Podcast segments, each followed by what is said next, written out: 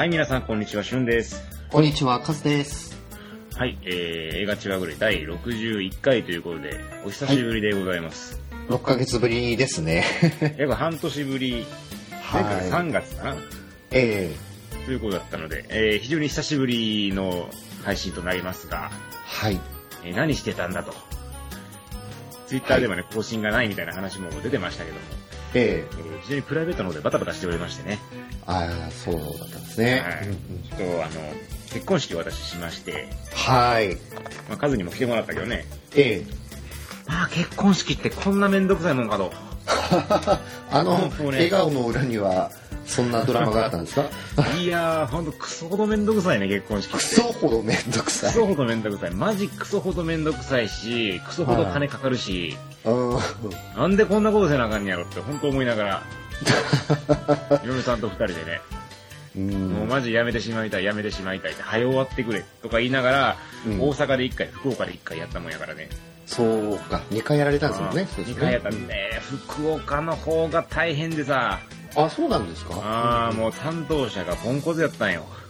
ああ、結婚式会場の人とか。そうそう会場とその仲買業者みたいなやつ通したんやけど、その仲買業者の人がポンコツでね、うん。うん。若い女の子やったんやけど、例えば、まあ、何も聞いてくれへんのよね。音楽どうしますかも聞いてこないし、参加者何人かも聞いてこないし、名前も聞いてこないし、うん。うん。アレルギーも聞いてこないし、何にも聞いてこない子で、普通は結婚式側から、式場側から聞いてくるもんなんやけど、何も聞いてくれへんから、全部こっちから、これ必要ですかって聞くと、うん、必要ですって言う子なんよ。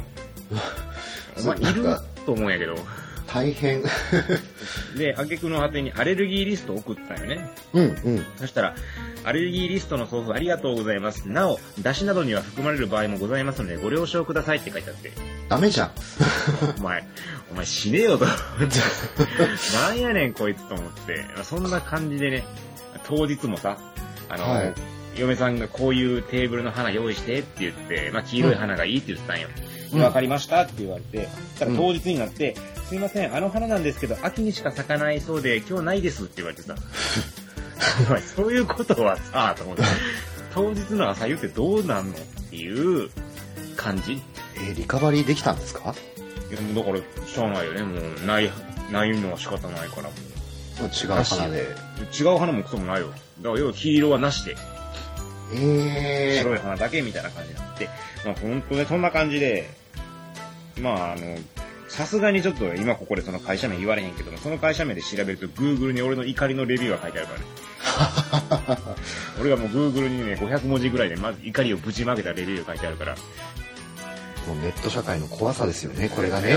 本当ね、これぐらい書かんともう、本当にね、あいつはマジで許すまじ。嫁さんだって最後目合わせたくないって言ってたもん。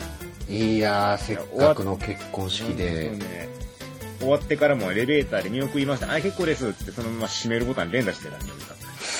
あ、もうマジで怒ってますそうそうそう。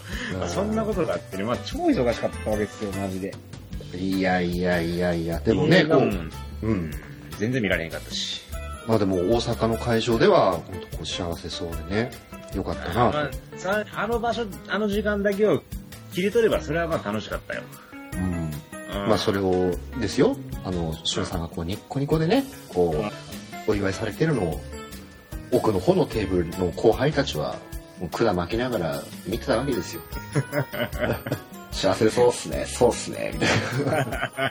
ニコン組二人がね、見てましたね、私のこと。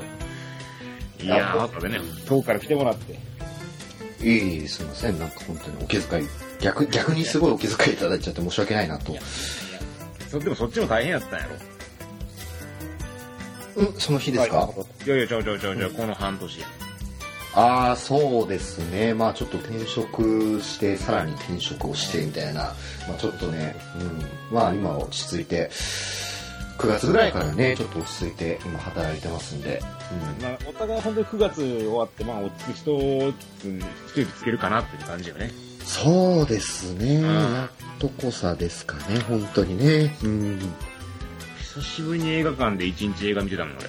なるほど。やっとできたと思って、ずっとそんなんできんかったからさ、うんうん。うん見れてもなんか、仕事終わりに一本見れるかどうかみたいな感じだったから、うんそう。なんか本当に久々に映画ライフを満喫できてるね。あいい時間ですよね。うん。なんでしょうね。こう見ることができてもまたアウトプットする暇がなかったみたいなねそういうのもちょっとあったりとか、うんして。そうだね。うん。まあなんで、とりあえず、やっと、こういう配信も再開できるようになったということでね。はいええまあもう本当に離れてしまったんじゃないかっていう気はするんですけども。えあのまあこのポッドキャストねあの終わるときはちゃんと終わりますって言いますからねそうやね。うん、うん。もうやめ、もう飽きたんでやめますっていうね。あの嫁さんが許してくれないんでやめますとかね。どうなんですか？実際許されてるんですか？まあだって今、嫁さん仕事中やし、ああそっかそっかうん、俺家に一人だから何しようか勝手なわけであって。うんうんうんうん。ただまあね、これで子供とかできて、うんあれがしゃ喋ってると子供が起きるとかね。さあそそうんですねなことになってくると、まあどうなるかなっていうね。そうですねまあ形が変わったりするかもしれないですねもしかすると分かんないですけね。うん。まあ、そうやな。今の、今の家じゃ多分無理やな。ちょっと狭すぎるから。どうん広い家に引っ越して、まあ子供生まれても大丈夫な状況を作ってとかね。まあそんなのどうでもいいや。その生まれたら考えますわ。まあじゃああれじゃないですかこのポッドキャストを続けるために福岡に家を買うと、そうやね。買っちゃうかな、家な。家買っちゃ有ってり余る資産を使ってね。あ 有り余ってんですねそうそうそうそう、もう、金があってあって仕方ないからもう。いっぱい映画とか見て、もういくら映画見ても減らないからね、もう。どんな家ブルジョワ買ったらちょっとね、報告させていただきますんでね。そうですね。うんうん。ネットのね、その世界でどんだけ嘘ついても罪にはならないっていう。本名バレてませんから大丈夫です、えよし。まあそんなわけで、まあ今後もし、細々と続けていこうと思ってますんで、ーはいはい。またこれからもよろしくお願いしますということで、じゃあ、お願いします61回始めていきましょうかね。はいよろしくお願いします。よろしくお願いします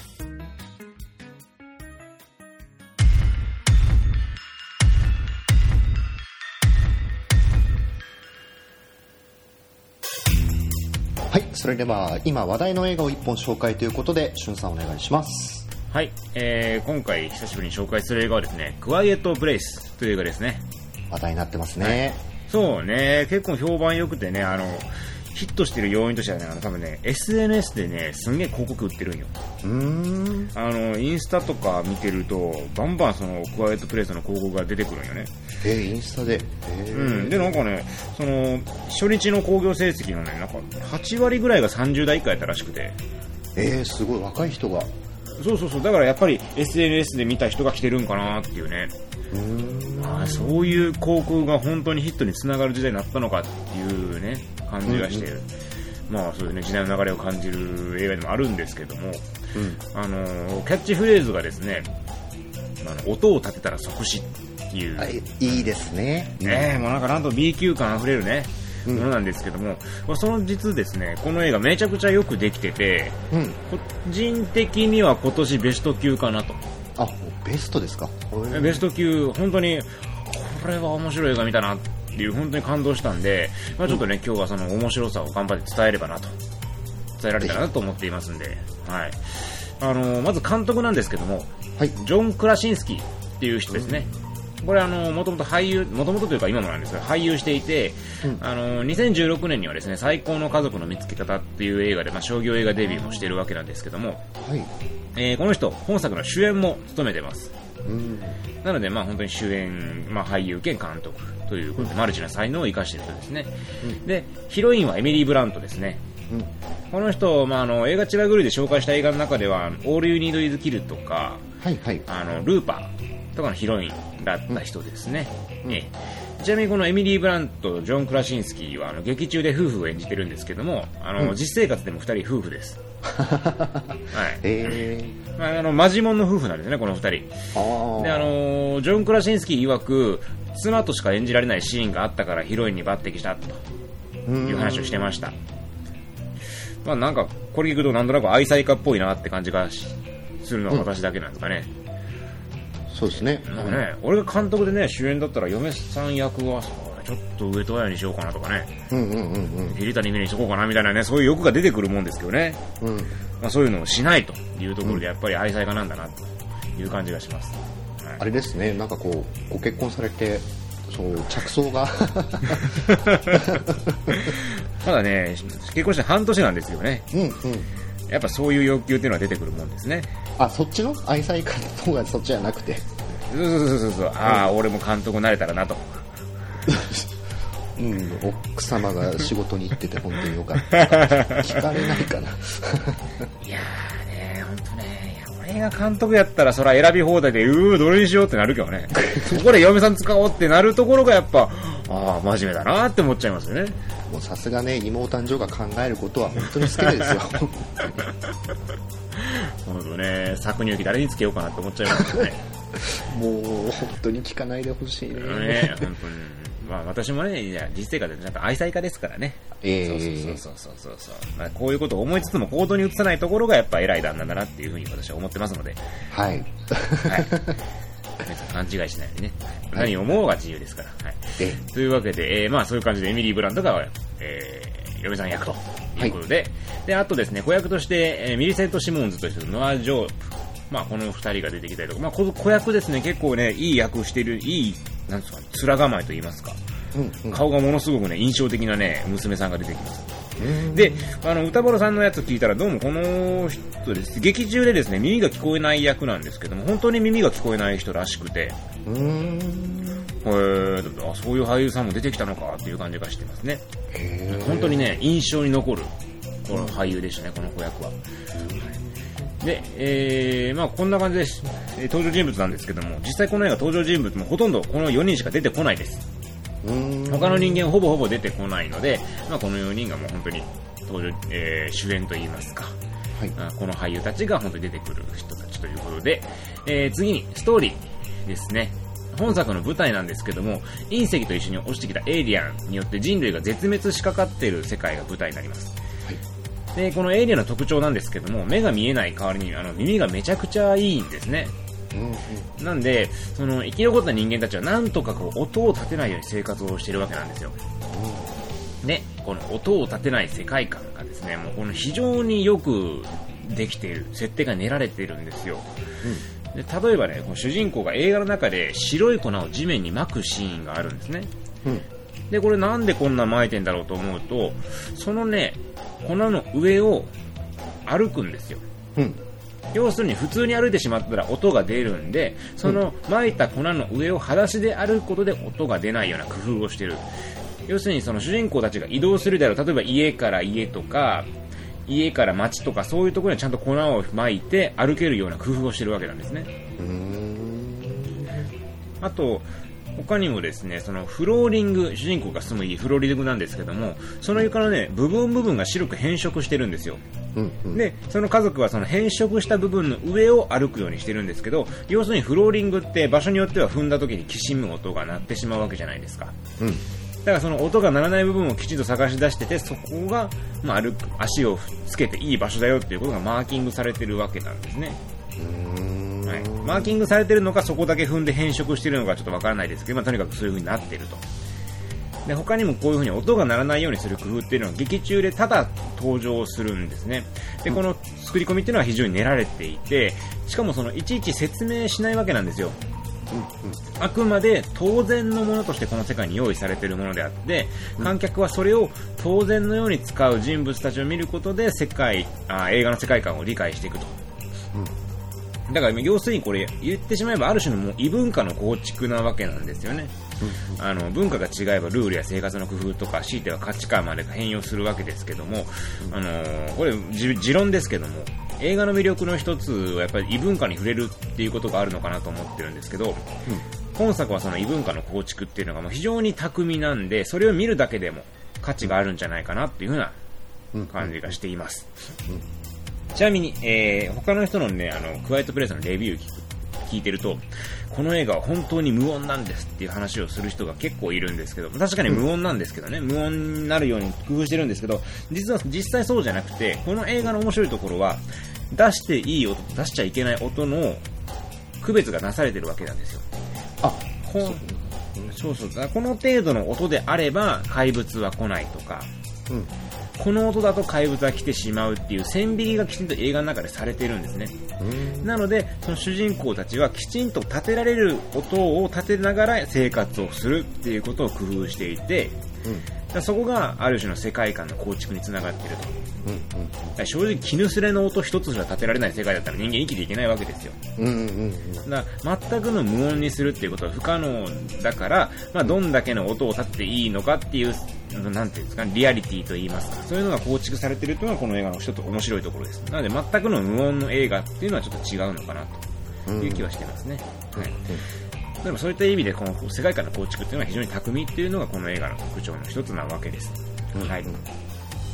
で、あと、本作の世界観の話をもう一つすると、あのね、映画としての絵作りが非常に美しい映画なんですね。うんまあ、主人公たち都会から離れた山奥で生活してるんですけど、その牧歌的な情景っていうのがね、結構ね、綺麗に美しく描かれてるんですよ。うんうんで、この世界で生き残ってるっていうのは主人公一家だけじゃないんですね。あの結構いろんな人が生き生き残ってるんですけども、それを表す描写として、主人公が夕方ですね、あ山の上の方で焚き火をするんですよ。うんすると、その遠くに見える山々の、まあ、山肌にポツンポツンポツンといくつかその同じような焚き火の光が見えるわけですね。で、要はこれ生き残ってる人たちが生存報告をしてるんですけども、この焚き火のシーンっていうのもなんか非常に美しかったし、なんでしょう、まだこの世界が滅んでないっていう一種の希望を示すようなシーンでもあったので、非常にこの世界観をよく表して美しい映像だったなと、私は感銘しました。はい。で、あの、さっきも言いましたけど、本作、まあ、し生き残ってる人間はいるものの、主人公以外の、主人公一家以外の人間ってほとんど出てこないんですよ。うんうんうんだから、あの、人間が一番怖いみたいな、あの、展開にならないんですね。うんうんうんうん自分あれ嫌いなんですよ。まあちょっと飽きてきましたよねそうそうそうそうなんかこうモンスター映画とかでも結局いや結局人間が一番怖いっていうことを表してるんですねとか言うんだけどいやモンスターの方が怖いだろって思っちゃうんだよね。それはもっと怖いですよ。そうそうそうそう。ミストとか見てるとやっぱ人間が一番怖いとか書いてるけどもうん。いやモンスターの方が怖いよっていう なせなんかモンスター映画のくせに人間の怖さ描いてどうすんのって思ってミストは大好きなんですけどね。ミストはいいんですけどなんかそっちになんか主軸がいっちゃう映画とか人間が発狂しちゃって争う展開を持っていく映画ってなんか好きじゃなくて。うん。なんかなんか中なんかああれね飽きたというか嫌いなんですよね俺。あーまあだから個人うん的にもちょっとあのウォーキングデッドでそれをやりすぎてるなっていうのがあってあー。ちょっとちょっと飽きてきたなっていうのはありますけどね、うんそうそうそう。人間同士の争いが見たくてモンスター映画見てんじゃんゾンビ映画見てんじゃねえよっていうね。そうですね。あのうまくね、バランス取ってほしい。ねもちろんね、うん、ただ、なんか俺はもうあの展開も最近ちょっともう、なんか逃げの一手に見えてきちゃって、まあねありありがちっちゃありがちになってきちゃってますよね。なんか、うん、まあ、マッドマックスぐらいやってくれたらいいんやけどね。マッドマックスはまあ、そうまあ、あれはまた別か。あれまあみんな人間ですからね。まあ、とりあえず、まあ、そういう展開私嫌いなんですけど、そういう展開ないです。うんうん。なので、あのー、総じて見てみると、この映画ね、ポストアポカリプトものとして、まあ、その、大敗的な世界を描いてるわけじゃないんですよ。うんうん。絶望の世界を描いてるわけじゃなくて、うん。その美しい世界観と映像の中で、エイリアンという逆境と戦いながら懸命に生き延びていく家族をやっぱり描いてるわけなんですね。うんうんで、まあ、その証拠として本作ね、あの、泣ける映画としても話題になってるんですよ。へえうん、モンスター映画だけでも泣けると、ホラー映画だけでも泣けるっていうことが結構話題になっていて、まあ、確かにそういう展開になります。で、そういう展開になってもおかしくないような世界観の作り込みと人物設定とかがきちんとできているんで、その最後の展開もスッと心の中に入ってくるっていうのはこの映画のいいところですね。うん。でね、この映画の雰囲気というか光加減っていうのがどうも見たことあるなーって思ったらね、あの制作総指揮マイケル・ベイでした。おおそうなんですねえあのかどんだけ関与してるかってわからないんですけども、なんとなく、ああ、絵作りこれマイケル・ベイなのかなーって思うところがありましたね。本当にもうこの人はどこにでも出てきますね。そうですね、うん手広いなって思いますね、本当マイケル・ベイね。うんはいというわけで、まあ、本作はね、その風にモンスター映画らしからぬ、まあ、美しい世界観を持っているのが見どころなんですけども、じゃあですね、まあ、モンスター映画としてはどうなのかっていうところが、まあ、一つ問題なのかなと思うんですが、うん。あの、美しいだけでね、つまんないモンスター映画なんて、まあ、山ほどありますから。うん。えで、そこどうなのかって、まあ、結論から言うと、まあ、今までにない緊迫感を持ったモンスター映画だったかなとうんいうふうに私は思っています。うん。あの本作のモンスターっていうのはねあの映画の中盤までその全容をカメラに映さないんですよ。うんうん。何か分かんない存在、まあ、これクローバーフィールドなんかに近い手法かもしれないんですけども、えこのモンスターの映し方っていうのが非常に巧みなんですね。この序盤の方は全容をはっきりと見せないことによって得体の知れない存在として恐怖感を煽る演出をするんです。結局その何かわからないけども確実な死をもたらす存在がこの世界にはいるんだっていう、そういう恐怖感なわけですね。だからここでの演出としてはいつ襲ってくるかわからない存在をどのようにして避けるかというものになっているんですね。要するにあの音を出さずにモンスターを近寄らせないかどうかっていうのが、まあ、緊迫感の源になるわけです。ただですね、中盤でモンスターがですね、かなり近くに接近してしまって接触を避けられない状態に陥るんですね、中盤以降。でそうすると、今度はモンスターの全容をだんだんとカメラが映すようになるんです。うんで要するにこれは、ここから次はどのようにモンスターをさ避けるか、まあ、接近させないかではなくて、接近してしまったモンスターからいかにして逃げるかっていうのが緊迫感の源になってくるわけなんですよ。うんねで、この中盤のこの展開っていうのがですね、モンスター映画としては非常に秀逸で、アクション映画的な演出を盛り込んでるんですね。うんあのー単純に緊迫感言っても、まあ、その内容っていくつか種類があると思うんですけども、これは持論ですけど、モンスター映画とかホラー映画とかの緊迫感っていうのは基本的に、まあ、もちろんホラー演出なんですけども、それらは全て、あのー受動的な行動になるのかなと思うんです。ホラー、あの、モンスターや幽霊とかいった絶対的な力を持った存在に対してどのように避けていくかとか逃げていくかって、そういった緊迫感なわけなんですね。だから向こうが強いものが襲ってくるからこっちは逃げたり避けたりする。まあ、例えば、恐怖の対象が出てくるか出てこないかとか、見つかるか見つからないかとか、まあ、逃げられるかどうかとか、まあ、そういった恐怖感を持って、えー緊迫感を演出しているのかなと。で、それに対してアクション映画の緊迫感っていうのは能動的な行動によるものが多いのかなっていうふうに思ってて、何かしらの危機に対して主人公がどういうふうに行動を成立させるか。うんというところで、まあ爆弾が解体できるかどうかとか、逃げる敵に追いつけるかどうかとか、撃った銃が敵に当たるかどうかとか、うん。まあ、まあもちろん。き全部が全部そうとは言えないですけども、そういうふうに緊迫感の種類が違うのかなというふうに私は思ってるわけです。うんうんで、本題に戻ると、このクワイエットプレイスではですね、モンスター映画でありながらそのアクション映画的な緊迫感を内包している部分があって、まあ、あんまりね、ネタバレせずに説明したいので詳細語らないんですけども、家族の一人がモンスターに襲撃されてピンチになって、それに対して他の家族が助けに入るっていうシーンがあるんですよ。で、これはモンスターに襲われるホラー的な緊迫感もあると同時に家族を助け出すことができるかどうかっていうアクション映画的緊迫感を出していて、で、このアクション映画的な緊迫感を出す要因の一つが音楽なんですね。で、これ、あのーなんでしょうね、アクション映画のような激しいながらも緊迫感を煽る曲になっていて、ここの、この音楽に対して好きかどうかっていうのが多分この映画のことを気に入るかどうかの分かれ目になるのかなっていう気も一つします。っていうのも、他の人の意見聞いてると、クワイエットプレイスって言って音を立てちゃいけないのになんであんなガンガン音楽流すんだと。興ざめしてしまうっていう意見があったんですけど私はそこは映画の緊迫感ある演出として非常にうまく機能してると思うしあの絵音楽の演出があったからこそこの映画はモンスター映画として非常に珍しい、えー楽しみ方ができる映画に仕上がってるんだなっていうふうに私は感じたんですね。うん。なのでそこが好きになれるかどうかっていうのがこの多分映画の一つのポイントになるのかなというふうに思います特にこの中盤のシーンでですね、まあ、バラ登場人物対家族一家がバラバラの場所にいるんですけども、みんながですね一つの目標に一つとある目標をパッと気づく瞬間があるんですね、うん。で全員の家族の目標が一致した瞬間にみんながもう走り出すっていうシーンがあるんですけど、そことか私としてはもう本当にうわすっげえかっこいいと思って見てましたけどね、うん。鳥肌立つぐらい面白かったんで、ここはね、本当にこの映画の一番の見どころなんじゃないかなとあの、見た人にはわかるんですけど、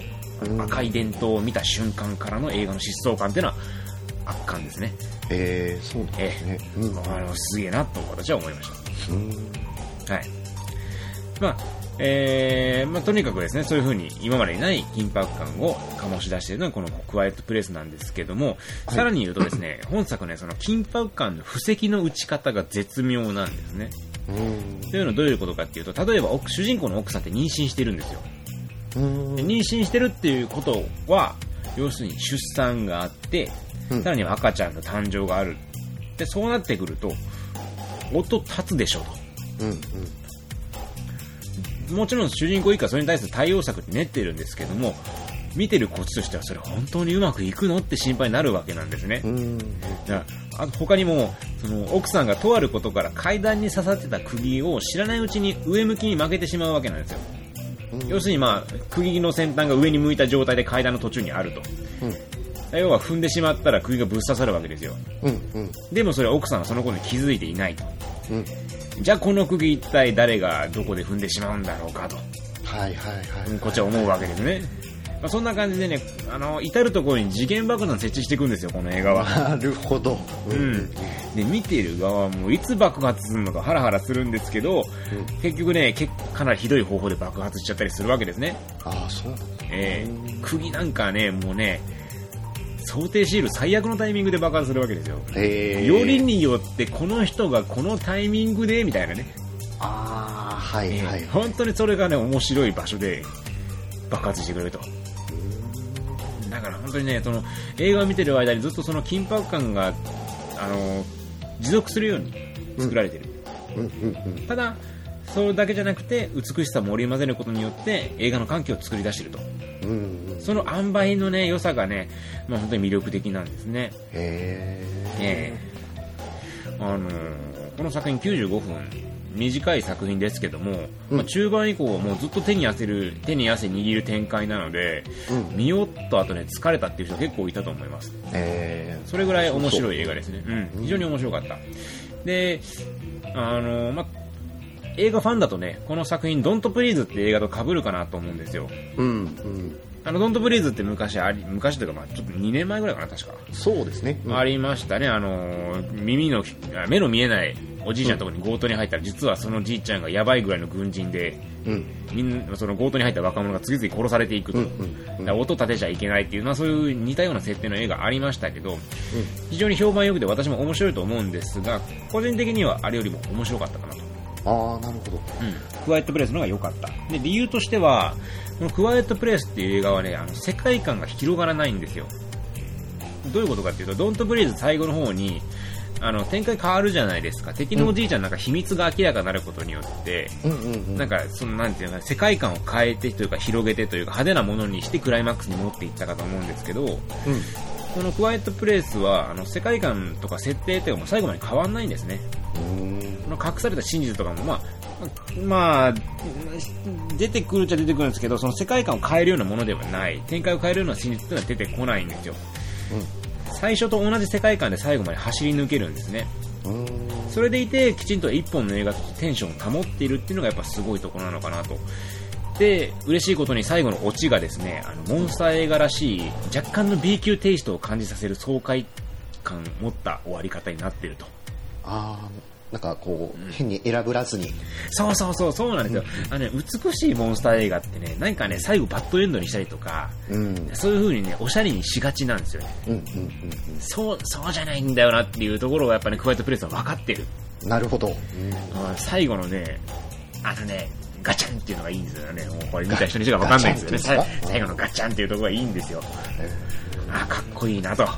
そうそうそうそう。いう笑い方できるんだ、みたいなね。へえそんな、そういう笑顔も見せられるんだっていう感じのね、そういう爽快感のある終わり方をするので、うんそこ私好きでしたね。うんガチャンっていうのが、そう、ガチャン、最後のガチャンがいいってね。えーそう、やっぱモンスター映画はそれが出てこないと始まんないよねっていうね。気になりますねこれね そうそうそう見てないんで、で、うんもちろんね、その不満がないことはないんですよ。設定もおかしいところもありますし、あの、全然不満がないかって言えばそうじゃないです。確かに、あ、ここもうちょっとできたんじゃないかなとか思うんですけども、まあそんなの気にならないくらい、もう出来が良かったんですよ。もう特に中盤の展開っていうのはもう本当にすごかったんで、いや、この工夫次第、まあ低予算ですよ、この映画多分。どう考えたって、うんうん工夫次第でこんなに面白くなるんだなっていうことをやっぱり見せつけられたかなという気がします、うんでね、まあ、この作品音が出ないっていう性質上 DVD でもいいんじゃないかっていうことを結構言われるんですけどこれ実は真逆で、この静けさっていう異常性を味わうには映画館じゃないといけないんですよ。うんうんこれね、面白いのがね、映画館でね、その無音になってるシーンになると、お菓子食べる音とかも一切聞こえなくなってくるんですよ。なるほど。うんそうそうそう、本当にね、観客がみんな一緒に静かになっていて、要するにもう映画の世界観の中にみんな没入してるっていうことがわかるんですね。集団で没入してることが見えるんですよ、この映画を見てると。なるほど。だから、それを味わうには、もうガラガラになった映画館じゃダメ。絶対に、今のうちに話題になっていて、観客がまだいるうちに映画館で見ないと、その体験でできないんで、うん。映画を見るのと同時にそういう面白い経験もできると思います。うん。あのね、その静かになってね、本当にもう怪物に襲われるか襲われないかってところでね、おっさんが一人ね、ポップ、空のポップコーンをね、落としやがったんですよね。コップを。カランカランカランってなってみんながね、おいおいって思う、なんかもうみんなの心理が分かりましたもん。ああ、なるほおいおいっていう。そういうね、ちょっと面白い体験ができるので、これはもう DVD じゃなく、もう劇場に足を運ばないといけないかなという感じですね。ど。劇場体験としても面白いっていういやもう最高。感じです本当ね。にね、あ、映画館ってやっぱいいなって思ったね。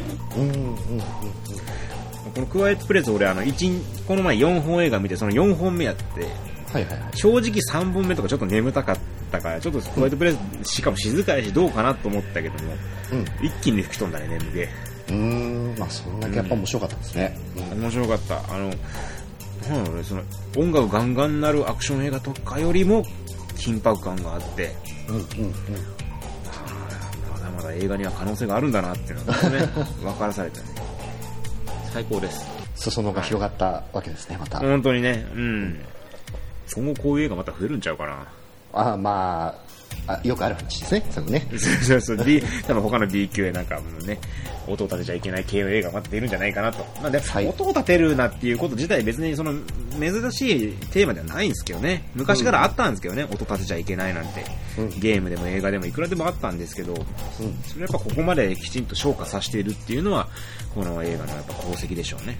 うん話題も納得の一ええ、まあもう納得納得。もうぜひみんな見ていただきたい。もう、まあ、誰と言っても多分楽しいと思うので、歩。あ、なるほど。うんはい、もうぜひとも皆様の95のクワイエットプレイスにとあ、いうことで、多分今年ベスト級じゃないかなと思います。